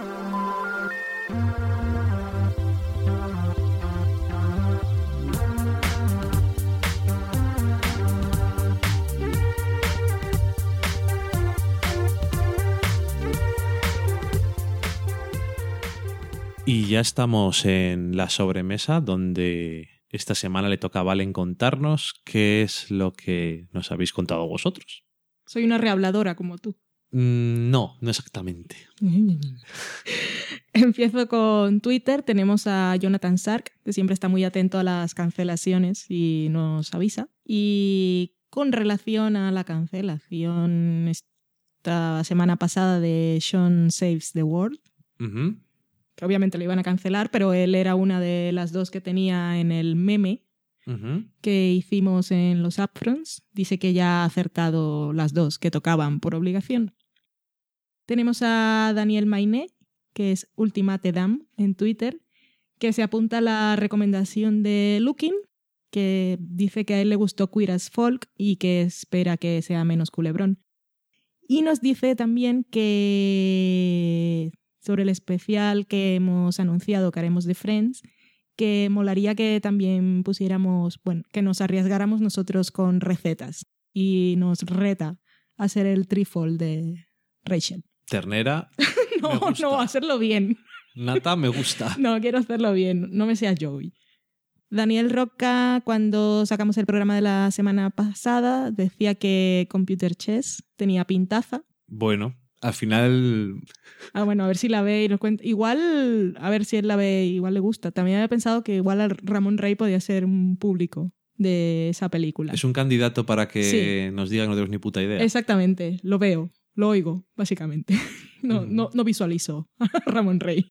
Eh, decía, por cierto, Daniel Roca que a veces es difícil encontrar por medios tradicionales y legales algunas de las películas que comentamos. ¿Qué Se quiere- refería, por ejemplo, decir? a Upstream Colors, que Ujú. fue imposible, aunque el propio realizador la había puesto a disposición del público no por distribución tradicional, pero una vez más la geolocalización se metía por allí en medio.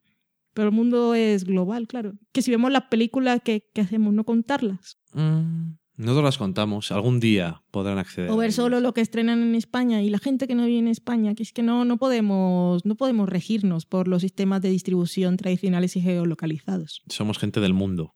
Manuel Mendaña, que es Manuel Menda, preguntaba por algún podcast en inglés fácil de entender para ir practicando. Nos preguntaba a nosotros y a Carmenia Moreno, ya le hicimos recomendaciones. Eh, de todas formas, si alguien tiene interés, bueno, aparte de preguntarnos si os da pereza, tenemos en el blog una página, hay una pestaña en la parte superior con lo que escuchamos y están allí varios de los, bueno, creo que están todos los podcasts en inglés que solemos escuchar, están los enlaces. De todas formas, para practicar, si no estás un poco así puesto, hay algunos más fáciles que otros, obviamente, pero sigues necesitando un poquito de, de asunto. Yo por eso recomiendo que es más beneficioso ver series en inglés sin subtítulos en español ni nada, porque empiezas con el oído, pero tienes contexto. O incluso ver series que has visto dobladas. Por ejemplo, No, no, mucha claro. gente que ha visto Friends doblada, empezar a verla en versión original, que ya, ya sabéis lo que pasa. Eh, ¿Sabéis lo que pasa? Algunos chistes les sabéis de memoria. Mm. Verla en inglés, como estamos haciendo nosotros ahora. Y aparte de que algunas... Bueno, eso ya no lo sé. Iba a decir, veréis que mejora, pero eso, Eso depende eso depende. de los gustos de cada uno, aunque sí, mejora. Mejora no, es, es, es mejor, es lo que es. De todas formas, en podcast yo recomiendo, como le dije a él, recomendaba algunos como The Treatment, The Business o Fresh Air, porque son entrevistas que son más fáciles de llevar, pues son preguntas y respuestas. Sobre todo escucharlos sobre temas eh, que os interesen y que conozcáis. No es lo mismo escuchar igual un podcast de tecnología o política. Si hablan en estos que hemos dicho son básicamente entrevistas, Cine y televisión. cine y televisión. Entonces, aparte de que Y son muy de radio, cosas radio. y hay curiosidades como esas que a veces contamos, sí, son de radio, se escuchan perfectamente. Que digo que son de radio y es gente de radio. Sí. O sea, son podcasts sacados de radios. Hay otros podcasts que son como este, por ejemplo. A lo mejor alguien que está aprendiendo castellano no le recomendaría que escuchara nuestro podcast para aprender. Aunque nos dijo alguien que lo escuchaba. ¿Cierto? Pero bueno, la gente que es de radio, pues tiene voz de radio muy clara, enuncia muy bien. Los invitados no siempre, Sí. pero vas cogiendo eso y te lo vas poniendo ahí de fondo y vas cogiendo muchas cosas. Daniel Roca decía que le interesaba esa cosa sueca, se refería a Real Humans, la serie de ciencia ficción que, de la que hablamos la semana pasada. Y también le interesa que hayamos vuelto a True Detective, pues aquí ha tenido Ha tenido, un buen sí. comentario sobre la serie. María Santonja, que es del podcast Fans Fiction, nos preguntaba por Letterboxd, que lo habíamos mencionado alguna vez. Nos preguntaba qué tal iba, que ya usa Miso y que lo había dejado, obviamente, porque ya no funciona como antes. Y que le decimos, pues, que está muy bien, es básicamente para películas, Es para películas. sí. Y es muy bonita y te lleva ahí un diario de lo que has visto en el año. Es bastante social, puedes hacer recomendaciones y ver lo que dice la gente. Está bastante bien. Que Sí. tenemos un perfil, para el que no lo sepa, es del sofá a la cocina. Lo buscáis y ahí vais viendo todas las películas que hemos visto y una puntuación que les ponemos. Daniel Roca sigue dando, sigue trayendo cola el tema de hombre rico, hombre pobre, que nosotros estamos muy confundidos con el tema. Que por cierto, muchas gracias porque esta semana hablé de, en la Cuore me tocaba escribir y no sabía de qué y escribí sobre The Spoils of Babylon, básicamente porque era muy fácil. Y entonces hice referencia a esta serie, incluso me reí un poco, que sabía que el malo llevaba parche, como si supiera de lo que estaba hablando, que no era verdad. Así que muchas gracias. Que el Más malo se llamaba Falconetti. Más bien es que están, están corrigiéndose entre ellos. Hmm. Está Entonces, Luis Mayorgas. y Vamos a, a ver cómo va el tema. Nos dicen que Strauss es el rico, Nolte el pobre y Falconetti el malo. Se podía haber llamado el rico, el pobre y el malo. Es que claro, nosotros decíamos hombre rico, hombre pobre y Falconetti, yo pensaba que el malo era uno de ellos dos, pero es que claro, hay un villano aparte. Se pone muy ¿el rico no interesante. es malo? ¿Qué, está pasando aquí? ¿Y el malo es rico o es pobre? Lleva parche, es todo lo que Entonces es sabemos. rico, es y tiene, tiene nombre de maloso, Falconetti. Daniel Roca sobre el meatloaf, que nos había comentado la semana pasada su truco del sobre de crema de champiñones, nos decía que el truco en su casa es batir lo del sobre con la leche y añadirlo a la mezcla. Que el otro día él hizo un batiburrillo entre su receta original y la tuya y fue un éxito en su casa. Ujú. Eso nos gusta, que probéis cosas y no lo contéis. Eso. Y probad cosas, que la cocina es para eso. Ni. Para fracasar. Daniel Roca nos recomienda una peli con gatito que es Lewin Davis, que ya la veremos en algún momento. Se queja del tarareo, hace un Dios mío, nuestro tarareo de la semana pasada, bueno, el tuyo, Por lo menos no, no canté. no. Y Jesús Herrera dice que le encanta la nueva sección de Tarareo una banda sonora. Hoy harás otra aquí en la sobremesa. No. Sí. Rubén, que es Urzone, estaba happy porque le habíamos dedicado muchos minutos en la sobremesa. Hoy le toca otro poco porque nos ha dejado un comentario en Facebook. Si nos contáis cosas, pues aquí tendréis vuestro momento.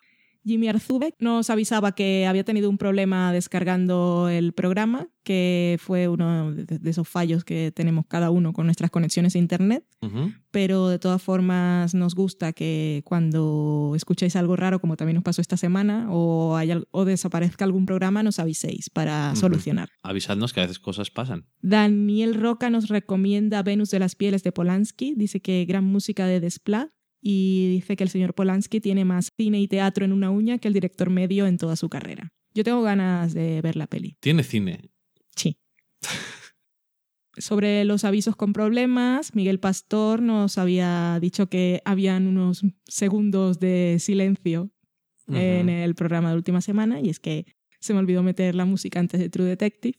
Y eso, nos le agradecíamos y decía que recordáramos cuando fuéramos un podcast de pago, que puede ser, le hiciéramos una rebaja. Lo tenemos apuntado. Ahí como Podemos- cliente preferente. Podemos decir, vale, pues entonces, cada, en vez de cada podcast, hay que hacer como lo que está de moda ahora. Hacemos una tarifa plana anual. Entonces, dice, venga, mm, 25 euros al año y tienes los, todos los podcasts. O podemos poner una cosa de donaciones ahí en el lateral. Y si os gusta, ya que no nos dejáis estrellitas ni comentarios en iTunes, pues a ver si me ha gustado. Voy a darle un euro para que se hagan una comida rica. Sí, eh, somos más pobres de lo que parecemos, porque nos gustan mucho las apariencias. Un euro, 50 céntimos, va sumando. Es amor. Amor en forma de dinero. Me gusta esta idea. Copper decía sobre esa pausa que habíamos dejado que era una pausa que aportaba dramatismo. Él se preguntaba, ¿se los han cargado? ¿Quién ha sido? Maldita sea Shonda. Si algún día tiene que pasarme algo, no sea Shonda la que decida mi destino. Ramiro Hernández, que es Ramiro H. Blanco en Twitter, dice que tenía pendiente Real Humans y que lo hemos convencido para empezar a verla. Ya Me nos alegro. contará. Ronindo, Ronindo barra baja do en Twitter eh, decía que el último programa lo escuchaba más bajo de lo habitual. Qué cosas, ¿no? Yo estaba en el trabajo y entonces escuché, tenía los cascos y escuché el programa actual y el pasado haciendo clic, clic, clic y estaban al mismo nivel. De todas formas intentaremos subirlo más que hasta ver hasta dónde podemos sin que sature. Sí, También decía él que igual es que se está quedando sordo, pero que no, igual había más ruido ambiente. a lo mejor había más ruido ambiente. A veces los cascos, a mí me ha pasado en dos o tres, uno de los cascos empieza a oírse mucho más bajo y Sí. te parece que todo se oye más bajo. Tienen poca durabilidad los cascos en general. Sí, es verdad. El señor Potazzi, aquí hubo un saludo mutuo cuando nos dijo que estaba escuchando el programa, así que aprovechamos una vez más. Sí, que hace tiempo no le saludábamos. Sí, ni él a nosotros. Así que saludos a él y a sus pasajeros. Ronindo vuelve al ataque en la trama complicadísima del hombre rico, hombre pobre. Y nos dice que ve que hay lío. Y también nos dice que el pobre era Nick Nolte, el rico Peter Strauss y el malo William Smith. Que ahora es William Smith, Falconetti, el del parche. Ya tiene tres características. Y eso que nos digan si era rico o era pobre. Queremos saber, Y si el rico y el pobre eran buenos, buenos o eran complejos. ¿estamos liándoles más? Estoy muy interesada en la trama. aparte, aparte de eso, ¿de, de qué iba? Buena De pregunta. un hombre rico, un pobre y un malo con parche. Yo creo que con eso tienes una película hecha, incluso. Seguramente. Nos dice que el malo era Falconetti y era tan diabólico y carismático que hasta llevaba parche. Pues eso, malísimo. Acabamos Twitter. Muy bien. Tenemos también un comentario en iBooks que es de Leician, que decía que Happy Place, que era lo que decía Daniel Roca el programa pasado, era definitivamente a lo que se refería. Que sobre todo porque transmitimos calma y seguridad. Y aparte de entretenerlo, estabilizamos su ánimo cuando tiene un mal día. Eso me parece súper bonito. A mí me parece demasiado. Sí, no, no, no me puedo o creer sea, que eso sea cierto. Me, ale- me alegra mucho poder, a mí también, poder calmar a la gente. me parece increíble. Así que muchas gracias. Y decías que somos muy mal pensados, que para qué nos iba a dejar un comentario si se había quedado dormida escuchándonos. Eso tiene toda la razón. Solo Entonces, hacíamos un poco de broma porque no nos creemos esas cosas que están tan guay. Pero que muchas gracias. Pasando a otro tema, decía que había visto Tomboy y le había gustado muchísimo, que se había quedado maravillada con la protagonista y su androginia, que le había parecido cautivante y la, la actriz perfecta para el papel que es una película muy entrañable, le gustó mucho cómo retrataba la niñez en general, con lo bueno y lo malo, y en especial la relación con la hermana pequeña. Que había escuchado también el podcast en el que comentábamos la película, el previo al resumen del año, Ujú. Y estaba muy de acuerdo en que películas como Tomboy, en las que se abordaba temas como ese de forma natural y sin traumas desgarradores de por medio, eran muy necesarias. Y nos comentaba que nosotros no habíamos dicho nada al respecto, pero que ella le había dado la sensación de que había algo raro en la relación con la madre. Yo no lo vi en su momento, pero cuando lo dijo me quedé pensando en ello. No lo sé, No lo sé. no me quedé con ello. Lo Em, de la hermana sí que nos quedamos con ello. Sí, la Tan adorable. que era, era precioso. En Facebook, Rubén Giró, que es Surzone, Ujú. me he enterado ahora, porque en Facebook salen los nombres de la gente. Nos, Qué de- moderno es esto, ¿no? nos decía que nos había faltado un detallito para rizar el rizo con la escalivada. Y era una tostada, untar por encima el alioli y cubrir con la escalivada y para rematar una o dos anchoas. ¡Brutal! Y nos ponía el enlace a su blog, que por cierto es catacuina.blogspot.com con su receta de escalivada, que eso es verdad. La escalivada también está muy buena con queso de cabra. Ya dijimos el otro día que valía para muchas cosas. Sí, está muy bien. Y tenemos también a Fernando Arriaga Hardison, que llegó ahí a, nuestro, a nuestra página a desahogarse un poco, porque está así como harto de las críticas que está leyendo últimamente a Girls, que dice que le están dando mucha caña al principio de la tercera temporada y que a él le está encantando, que no solo se ha reído mucho en varios momentos, sino que también le parece que está siguiendo una línea más homogénea que en la segunda temporada y que puede que a algunos les canse el personaje de Lina Dunham y se quejan de que la serie se centra demasiado en ella, pero que a él le fascina cada vez más, que el cuarto episodio le gustó mucho y le parecía un episodio redondo. Hemos visto ya cinco Sí. episodios. Yo no he, este año no he leído nada de lo que piensa la gente de Girls. Yo, Twitter a veces que actualizas y bueno, siempre, pero es que yo, yo, ¿qué pasó? Después de la experiencia del año pasado, estoy un poco curado de espantos. Pero sí, yo mí- críticas no, no me he puesto a leer esta semana. a mí esta semana, me está gustando temporada. también. Mm. Eh, obviamente, a no ser que haya alguna cosa concreta, volveremos a hablar de Girls. Sí. Como os podéis imaginar. igual Cuando acabe. Hicimos la otra vez cuando acabe la, tercera temporada. Y con eso ya estamos de comentarios. ¿Ya hemos terminado? Sí, señor. Bueno, y si Venga, nos quieren tararea. mandar ¿Cómo, algún- es la canción, ¿Cómo sería la sintonía de Spider-Man? ¿Tiene? Hombre, puedo hacer la de la serie viejuna. Eso, eso es lo que queremos.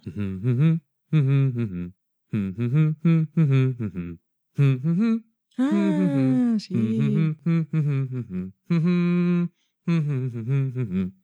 Ahora cuando he dicho, "Mm", pensaba que iba a ser Batman. Esa es otra, pero es muy del estilo. Ah, Vale, pues ya está. que estaba diciendo algo antes de que me hicieras otra vez tararear, que si nos quieren mandar mensajes y hacer peticiones, Como tarareos, po- sí, podría ser. ¿Dónde Mientras, mientras no envíen ninguna, te haré tararear serie de viejunas. bueno, pues un ya lo momento muy Friends. vuestra vida va a ser un infierno a partir de ahora.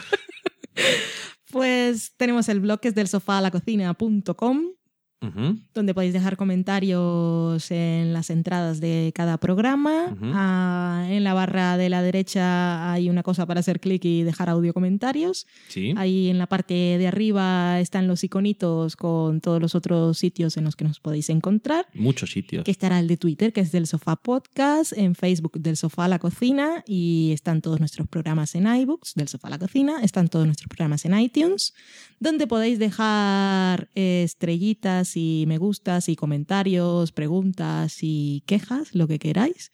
Por ahora no hemos puesto el, el botón de donaciones. Estamos también en Letterboxd, somos del Sofá a la Cocina. Tenemos un Tumblr también. Y Pinterest, Y un una Pinterest. carpeta. Estamos en todos los lados. Sí, sí, sí. Y estamos en casa ahora mismo, pero nos vamos a despedir una semana más. Sí, ya toca.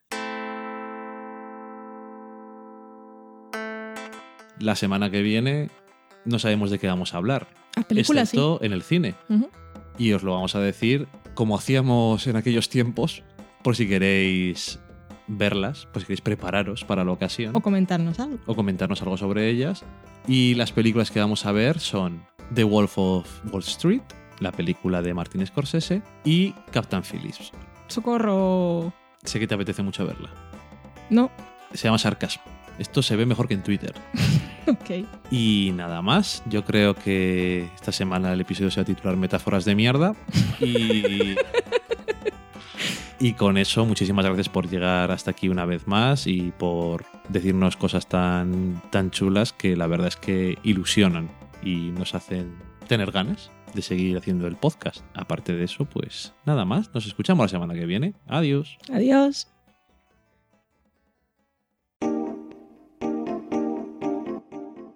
Acabáis de saborear un programa del podcast Del Sofá a la Cocina. Para prepararlo hemos usado los siguientes ingredientes. Un Dani, una Valen, un Nico y una licencia Creative Commons, reconocimiento no comercial compartir igual. Cuando tenemos los ingredientes, los picamos muy finos, los dejamos pochando en una sartén y cuando estén caramelizados, los mezclamos con la licencia Creative Commons, que cuidado, no admite uso comercial de la obra original ni derivadas, que se tienen que distribuir con la misma licencia que la original, siempre citando a los creadores. Después de 10 minutos, condimentamos la mezcla con iTunes, iBooks, Twitter y un poco de Facebook. Si no encontráis las adecuadas en el mercado, buscad el nombre del blog. A continuación, introducimos en el horno y, después de 30 minutos, lo servimos aderezado con música distribuida con licencia Creative Commons a través de Jamendo. Al final del post correspondiente vienen especificadas concretamente. Si tenéis alguna duda con respecto a la receta o a cualquier otra cosa, podéis preguntarnos a través del correo electrónico del sofá a la cocina @gmail.com. Buen apetito.